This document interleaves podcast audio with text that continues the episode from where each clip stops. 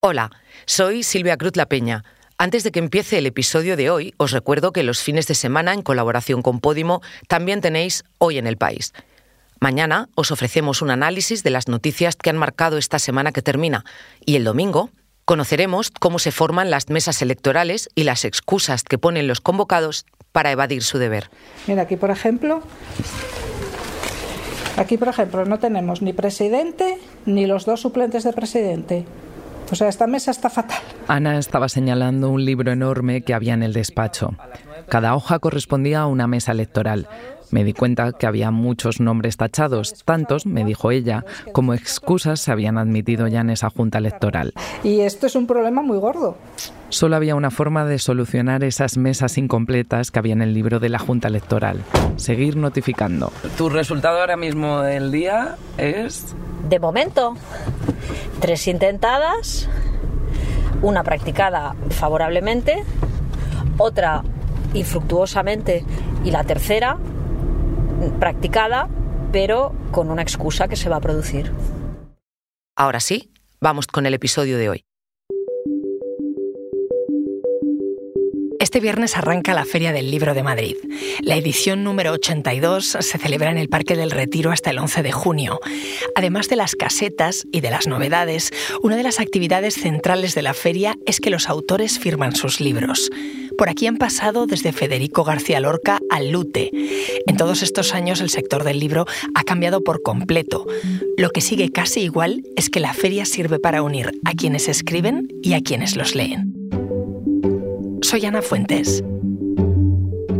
Hoy en el país. ¿Por qué gustan tanto las firmas de libros?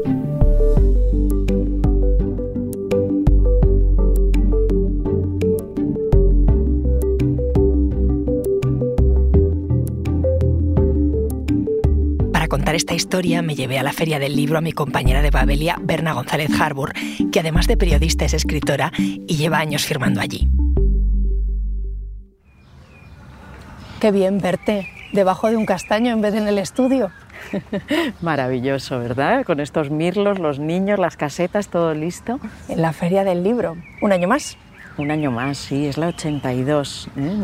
82 años nos contemplan y es maravilloso. Yo me emociono cuando veo ya las casetas, los libros, los libreros que tienen puestas sus esperanzas en, en estos días. Ves a la gente llegar con hambre de, de, de autores, hambre de portadas, hambre de novedades. Eh, son días muy especiales para mí. Berna, cuando piensas en Feria del Libro, ¿piensas como periodista o como escritora? Hoy como escritora. Como escritora y como lectora, fundamentalmente.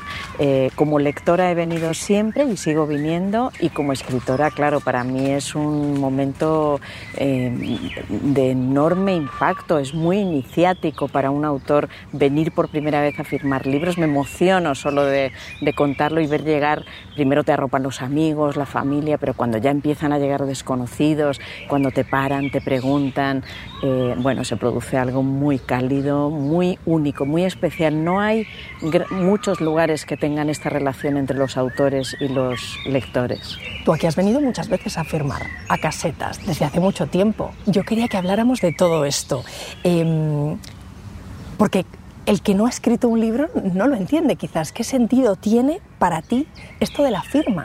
Bueno, tiene sentido porque ese lector es único. Tú cuando escribes estás solo, estás sola en mi caso, es decir, eres tú, ordenador y tú, tu libreta y tú, tu café y tú, en las madrugadas, yo escribo en las madrugadas, de noche todavía.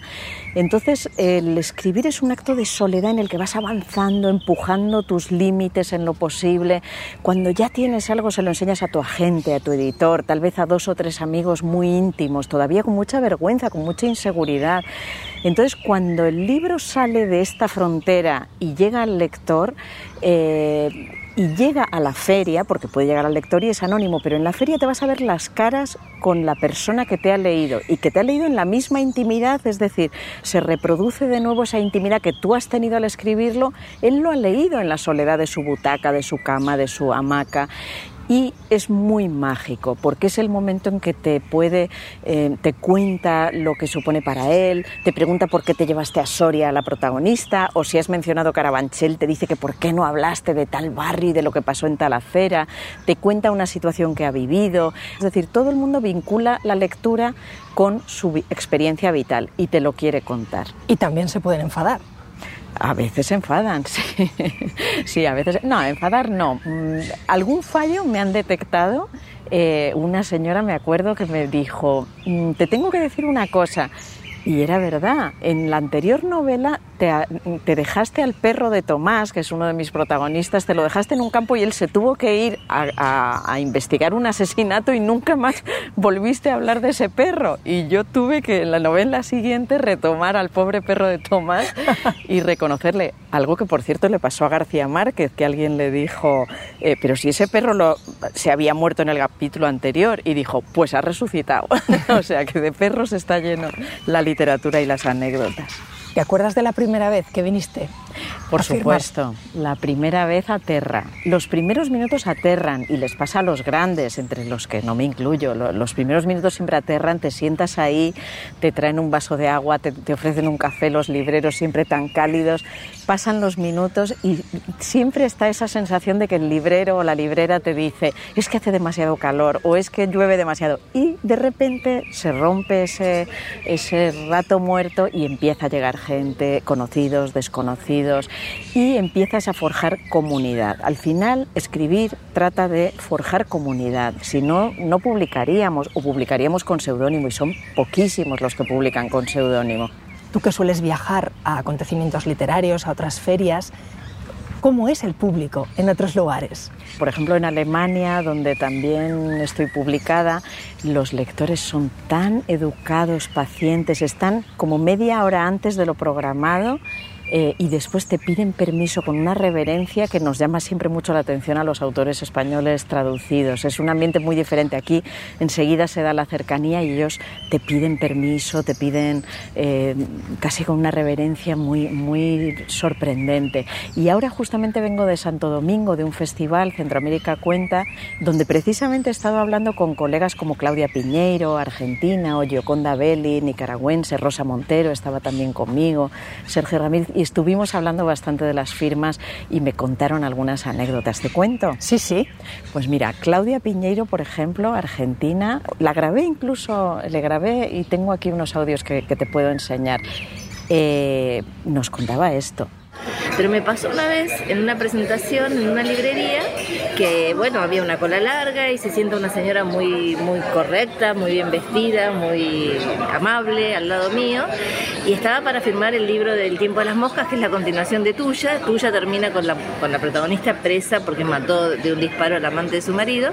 Y mientras yo estoy con la, con la mirada en, en la firma, viendo lo que le escribía y la señora al lado me hablaba, me dice, te quiero decir algo, yo me sentí muy identificada con tu personaje y compré un revólver. Entonces en el momento que la señora dijo, compré un revólver, yo me detuve y dije, tengo que pensar rápidamente qué contesto a esto. Cerré el libro, cerré la lapicera, me giré hacia ella, le busqué la mirada para hacer contacto visual y le dije, por favor, no pases al acto. Y me dijo, no, no, no, quédate tranquila, no, no, no, pero me lo tenés que prometer. Dice, no, no, es que esto fue hace un tiempo, yo compré el revólver, pero finalmente no lo usé. Bueno, no lo uses nunca, fíjate todo lo que le pasó a mi protagonista, no quiero que jamás te pase eso. No, no, no, no, no, te lo prometo. Anda, qué menuda encerrona, ¿no? Imagínate que la, lectora compró un revólver con idea de imitar a la protagonista, sí, a veces este, nos encontramos esas cosas, ¿no? Que hemos imaginado unos crímenes atroces, se suele producir, pero esto de Claudia Piñero con el revólver era bastante extremo. Bueno, otra que también me estuvo contando y que tiene una enorme relación con sus lectores es Rosa Montero, nuestra Rosa Montero española. En Santo Domingo me contaba cómo en ocasiones, eh, bueno, le han venido a contar mm, abusos, le han venido a contar duelos. Eh, mira, escúchalo. Es un momento maravilloso y mágico porque es el momento en, el que puedes hablar con, lectores puros, porque las otras gentes que, con las que te mueves pues son amigos de amigos o gente, pero los lectores puros vienen a la firma. Entonces es increíble. Yo he llorado muchísimo, me he reído mucho con cosas que me han dicho los lectores en, en, firmas. Eh, han venido lectores, lectoras que se han tatuado eh, mm, frases de libros míos o, una lectora que había puesto Bruna o una hija suya y venía con la niña o de repente gente que, te, que, que, lloras porque te cuentan cosas súper conmovedoras que les han pasado con el libro y lloras con ellos, lloras mm, porque tienes duelos iguales o porque tienes cosas, emociones iguales. Entonces es una relación, yo creo que leer es una de las cosas más íntimas que puedes hacer, es más íntimo que hacer el amor.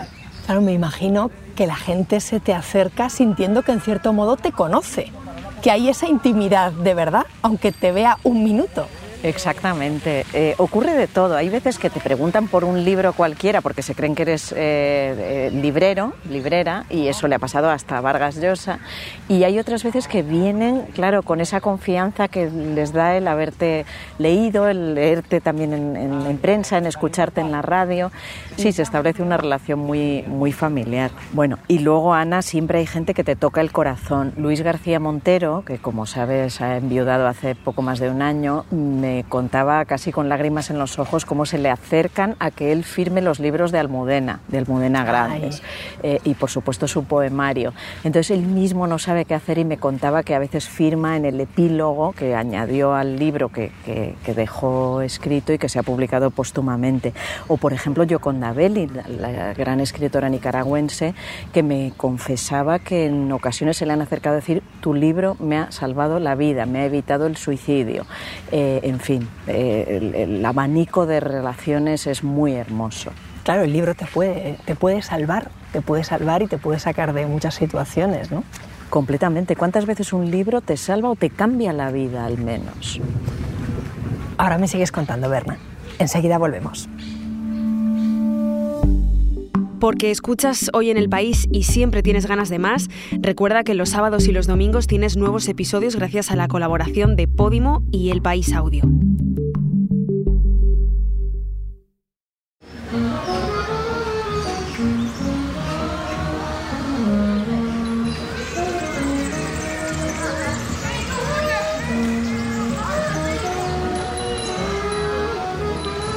Se está levantando viento, yo me he traído paraguas por si acaso.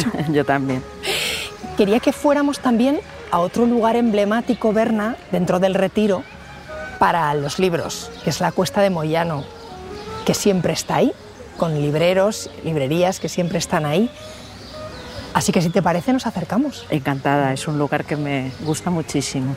Mira, yendo hacia allá, estaba pensando en cómo ha cambiado la feria del libro porque estamos caminando justo por el paseo de coches que se llamaba paseo de carruajes antiguamente en el siglo XIX y ahora con todas las casetas, bueno, esto ahora podemos andar, pero hay momentos en los que en la feria no se puede ni caminar. Los atascos en esta, en esta zona son increíbles. Muchas veces tienes que caminar por fuera si quieres llegar de caseta a caseta. Si te toca firmar una caseta que está en un extremo y llegar hasta la otra en, la misma hora, te tienes que salir de este paseo en el que estamos para correr por detrás y, alcanzar tu siguiente destino. Eh, fíjate eh, Ana, que, hasta, que por ejemplo el año pasado han tenido que sacar las, las colas por detrás de las casetas para evitar estos atascos, porque ahora mismo hay tantos influencers, youtubers, gente con, su propia carpa incluso, que eso comenzó con Ibáñez, gente que causaba tal amontonamiento que se les puso una carpa especial, porque no, eh, olvidemos que estamos hablando de que hay unos 5.000 actos de firmas a lo largo de toda la feria. Es un acontecimiento masivo y para que transcurra con tranquilidad, bueno, se ha ideado ese sacar las colas por fuera estaba mirando justo la web de la feria y es que hay muchísimas cosas. Em, ¿Sabemos cuándo empezó esta fiebre? La de buscar la firma del autor, del escritor favorito? Bueno, aquí en la Feria del Libro de Madrid se ha firmado siempre y se ha buscado siempre a los autores. Fíjate que García Lorca, por ejemplo, fue el que más firmó en el año 35, que era la tercera edición de, de la feria. Es decir, está desde sus inicios, porque yo creo que el contacto con los autores viene de muy lejos. Ya, por ejemplo, hay crónicas que nos cuentan cómo Charles Dickens, ya en el siglo XIX, no sé si firmaba o no firmaba, pero se reunía con sus lectores, hacía lecturas y, ese contacto ha sido siempre una constante entre los lectores y los autores favoritos. Bueno, lo que sí te cuento es que hubo un giro en los años 60, por supuesto en Estados Unidos, que es donde nacen tantas cosas de la cultura popular, y es cuando nació el, el Book Tour, la gira del libro. Hasta entonces no, no se conocía esto de que los autores vamos como locos de feria en feria y de festival en festival. Pero si quieres te lo cuento, es un nacimiento muy curioso. Sí, sí, cuéntamelo.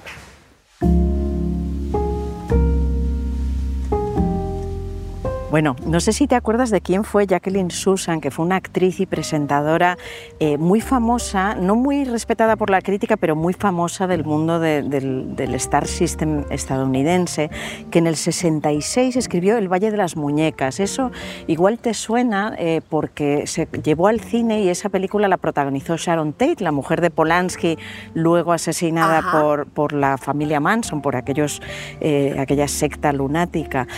bueno, pues esta mujer, Jacqueline Susan, fue la que trasladó a los libros el mismo sistema de, que se utilizaba para promocionar las películas.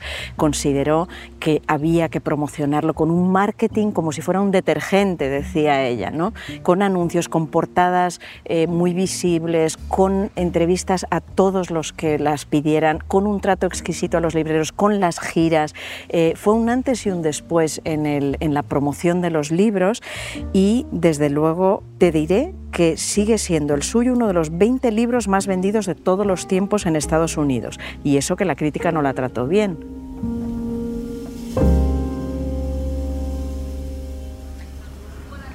Hemos llegado ya a la Cuesta de Moyano, que es una calle peatonal que se conoce sobre todo por las librerías de viejo, las librerías de segunda mano, y estamos justo al lado de la estatua de Baroja.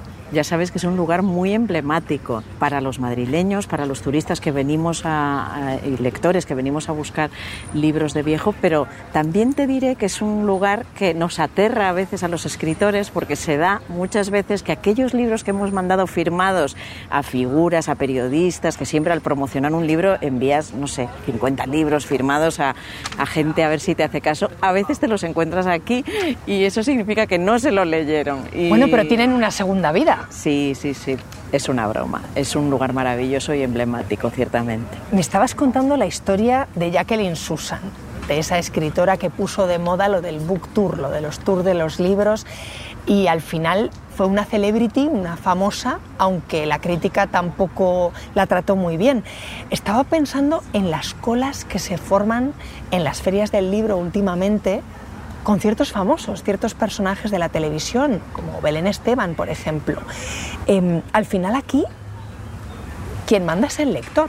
Sí, eso es una feria, ¿no? Y es la democracia y la libertad del lector. Es decir, no por tener mayores colas significa que sea de gran valor literario. Hay autores, por supuesto, que lo consiguen, eh, aunar el valor literario con la cola masiva, pero crecientemente hemos visto aparecer autores que son famosos de la tele, youtubers, influencers, has citado a Belén Esteban, pero también Mario Vaquerizo, eh, concursantes de Masterchef. Aquí es que se mezclan muchas generaciones, se mezcla literatura, se mezcla espectáculos, se mezclan muchas cosas.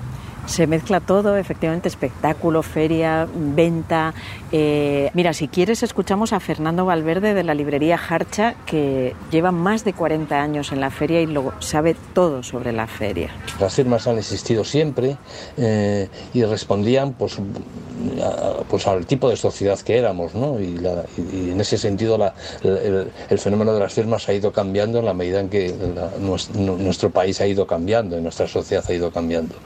Pero entonces mm, yo creo que la, feria eh, estaba más vinculada a, los autores literarios, fundamentalmente literarios, ensayistas también, pero gente que se dedicaba a esto, de, que era de, lo que hacía su oficio, y era su oficio, ¿no?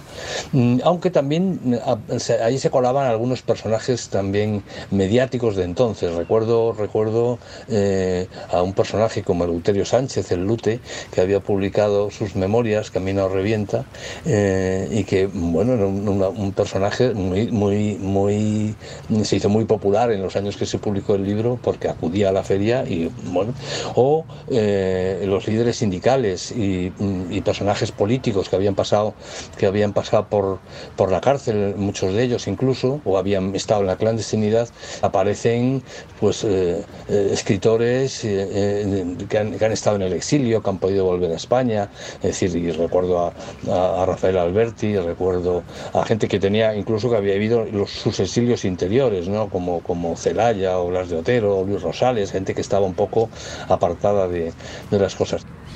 Y no sé si le preguntaste, en tantos años que lleva él viendo la feria, cómo ha cambiado, cómo ha visto cambiar el perfil de los autores y también del público. Sí, completamente. Ha visto toda la evolución. Mira, escucha lo que me ha contado sobre la manera en que ha cambiado el perfil del firmante.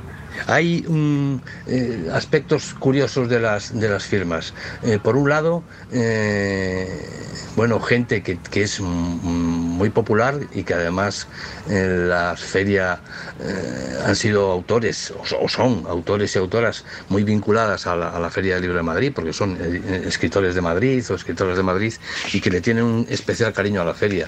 Y ahí, pues evidentemente, pues mujeres como Almudena Grandes, desaparecida hace un par de años, como Juanjo Millás o Lorenzo Silva, que, son también, eh, no faltan nunca en la feria, o Elvira Lindo, o Muñoz Molina, estos autores que, te, nombro, que te he nombrado, y, seguro que muchos más, que, quedaría interminable la lista, eh, eh, pues son autores muy queridos y que, muestran un poco ese, ese carácter mm, de, encuentro que la feria tiene y que la hace tan, tan hermosa. ¿no? Este tipo de autores, además, que su, su libro sea firmado, pero no nos generan con conflicto, ningún tipo. La, la organización de la feria no le generan mm, ningún, ningún problema. Sin embargo, sí hay otro tipo de firmas que, en, los últimos años han proliferado más, que tienen que ver con, con, este fenómeno más eh, de adolescentes, de escritores no profesionales, eh, por jóvenes, que son los youtubers y algún fenómeno de este tipo, que sí en algún momento generan eh, conflicto porque, porque generan colas inmensas, es un fenómeno casi, casi mm, de fans, eh, como de grupos de música. Sabes que mi primer recuerdo en la feria del libro fue cuando mi madre me llevó a que Carmen Martín Gaite me firmase Caperucita en Manhattan. ¿En serio? Sí, fue en el año 90 y yo recuerdo una mujer con pelo blanco y con esa boina tan elegante y fue muy amable. Sí, esto es maravilloso. Todos los libros la recuerdan así. Del pasado al presente ha cambiado la feria, ha cambiado el perfil del escritor, ha cambiado también el del lector, pero Berna, al final la firma sigue siendo la firma. La firma es la firma, sí. Mira que por, más que, por ejemplo, los libros electrónicos se han ido introduciendo, aunque poquito a poco, eh, realmente el lector, los lectores, yo misma como lectora, yo quiero el fetiche del libro. Eh, para mí el fetiche es el libro, no la firma. Y el lector quiere la firma, quiere tu rastro, tu dibujito, tu fecha y tu lugar. Es, es una cosa íntima y es el momento en que se produce esa intimidad que tal vez se vuelve a repetir al año siguiente en la siguiente firma. ¿Se puede firmar libro electrónico también? Dicen que hay alguna forma. Yo jamás lo he hecho ni jamás lo he pedido y dudo de que lo vaya a hacer. Berna, ha sido un gusto charlar contigo y voy a sacar el paraguas porque estoy mirando al cielo y me parece que, que esta vez sí, bueno, esta vez también, ¿no? Esta vez también, Ana. Me ha encantado también este paseo. Y ya sabes que no hay feria sin lluvia. Estoy escuchando los truenos.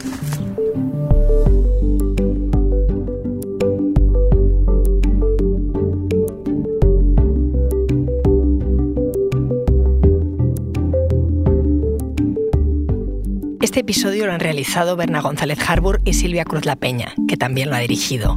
La edición es de Ana Rivera. La grabación y el diseño de sonido son de Nicolás Chabertidis. Yo soy Ana Fuentes y esto ha sido Hoy en el País. Mañana volvemos con más historias. Gracias por escuchar.